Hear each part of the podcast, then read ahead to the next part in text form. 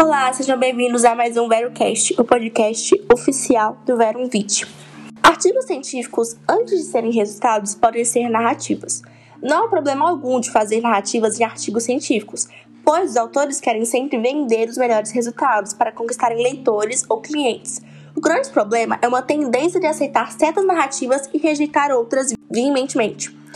Dezenas de fármacos baratos foram testados contra o novo coronavírus e muitos conseguiram resultados excelentes, resultados melhores do que muitos fármacos disponíveis para outras doenças.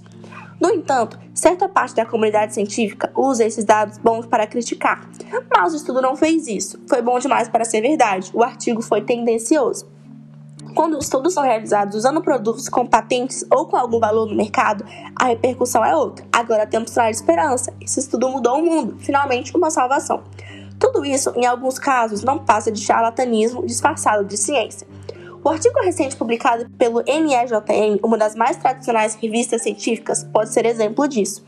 O artigo científico anunciou: a Coronavac teve eficácia de 65,9%. O mesmo artigo científico ainda anunciou: a Coronavac teve eficácia de 49,6% com a variante preocupante brasileira e com apenas uma dose.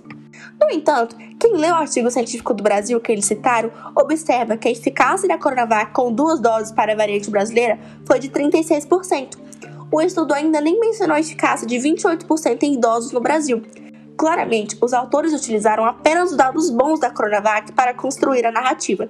Nada de errado nisso, pois o estudo recebeu financiamento pesado e deve construir uma narrativa da Coronavac. O grande problema é o silêncio da comunidade científica e da grande mídia que não ressaltou os problemas do estudo, que nem randomizado é. Mas, quanto o fármaco é de baixo custo, jornalistas, políticos e muitos outros lançam mil defeitos no estudo, mesmo sem conhecimento algum. E aí, você acha que vive em um mundo transparente ou que te engana o tempo todo?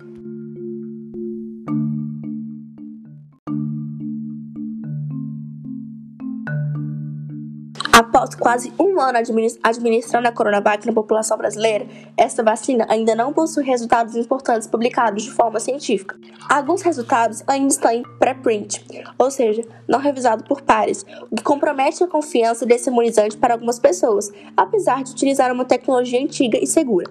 Caso estivessem utilizando um fármaco de baixo custo, Provavelmente ninguém autorizaria sem antes ver os dados do artigo científico e outros detalhes, mas essa matéria não é sobre isso. Vamos focar na questão da eficácia da Coronavac. Cientistas publicaram recentemente os dados da Coronavac no Chile e em uma das mais importantes revistas científicas do mundo, The New England Journal of Medicine. The New England Journal of Medicine. A eficácia da Coronavac para prevenir a Covid-19 foi de 65,9% no Chile, um resultado superior que a da Pfizer em Israel, que foi 64%. Mas será mesmo? Todos os estudos da Coronavac já mostraram que essa vacina não é capaz de produzir muitos anticorpos neutralizantes, ou seja, os anticorpos que previnem a infecção, ainda mais indivíduos com um sistema imunitário comprometido, principalmente os idosos. Mesmo assim, a eficácia do Chile foi fora da curva.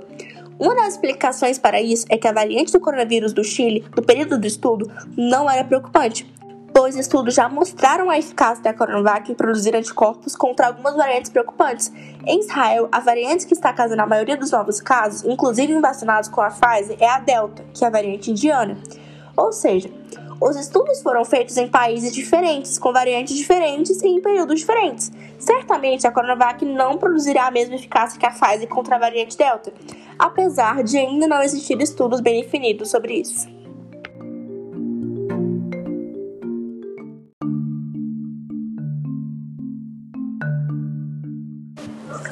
Os recursos são escassos, é comum a estratégia de usar doses menores da vacina para imunizar mais pessoas. Os estudos científicos que fizeram isso com outras vacinas deram certo, mas alguns questionam por que isso ainda não foi feito para a Covid-19. Cientistas fizeram testes com duas doses contra apenas um quarto da dose usual da vacina moderna, o RNA, e os resultados foram promissores. Primeiro, é importante salientar que muitas pessoas possuem imunidade cruzada, ou seja, algum vírus que você pegou no passado pode ter produzido alguns anticorpos contra vários outros vírus, até mesmo contra o coronavírus. Após vacinar 40 pessoas com duas doses da Moderna, contendo um quarto da dose usual, os pesquisadores avaliaram o efeito disso após sete meses. As células TCD4, ou seja, as células auxiliares do sistema imunitário de memória contra a proteína spike gerada pela vacina seis meses após o reforço, foram comparáveis em quantidade e qualidade aos casos de Covid-19 natural. As células TCD8, ou seja, as células altamente específicas do sistema imunitário contra a proteína spike, foram geradas em 88% dos indivíduos após seis meses da vacina, com porcentagens equivalentes às células TCD8 em comparação com os casos de Covid-19 natural. Aqueles que tinham alguma imunidade cruzada contra o coronavírus antes da vacina também aumentaram a imunidade cruzada de células TCD4 após a vacina moderna. Portanto, esses dados sugerem que utilizar um quarto da dose da vacina moderna pode ser uma alternativa para alcançar o máximo de pessoas vacinadas. Portanto, esses dados sugerem que utilizar um quarto da dose da vacina moderna pode ser uma alternativa para alcançar o máximo de pessoas vacinadas.